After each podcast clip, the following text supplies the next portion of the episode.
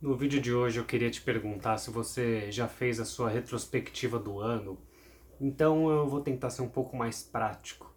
No ano passado, 2018, no meio do ano, eu vi um rapaz né, usando um aplicativo que gravava um segundo da vida dele todos os dias.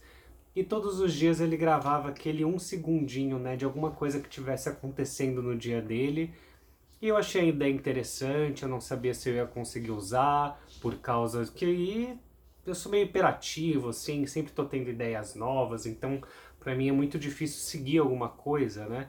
Mas mesmo assim eu resolvi instalar o aplicativo e aí aos trancos e barrancos eu consegui ir gravando pelo menos um pouquinho, né? E sempre ir usando aquele aplicativo, né? O que aconteceu é que no final, da metade de 2018 para o final do ano, eu consegui sim fazer um videozinho, né? De um segundo, de todos os dias da, da minha vida, né? O, mais ou menos o que tinha acontecido, né? Então é um recorte ali muito recortado mesmo, né? Daquilo que acontece. E eu vou dizer por que isso é importante, né? Uh, no ano de 2019, durante todos os dias, eu já tinha gostado da ideia, continuei fazendo esse, usando esse aplicativo, então acho até uma ideia interessante, né? E isso acaba mostrando um pouco de quem nós somos, né? Eu acho que fazer essa retrospectiva, seja lá a ferramenta que você for usar, mas eu quero dizer, no caso que eu estou usando exatamente o exemplo bem prático mesmo, fazer a retrospectiva de olhar mesmo tudo que você fez, e está gravado ali em vídeo, né? Faz com que você se conheça melhor, faz com que você olhe para você e pare e pense: será que é, eu estou fazendo tudo que eu realmente planejei para o meu ano? Será que eu fui para o caminho certo? E eu te pergunto: o que, que você pensa em fazer no ano de 2020? Né? Quais são as atitudes que você tem que tomar para realizar esses seus objetivos no, nesse ano que está entrando. Claro que a gente pode até escrever num papel, mas quando a gente olha para trás, quando a gente se conhece e vê realmente quem nós somos, né?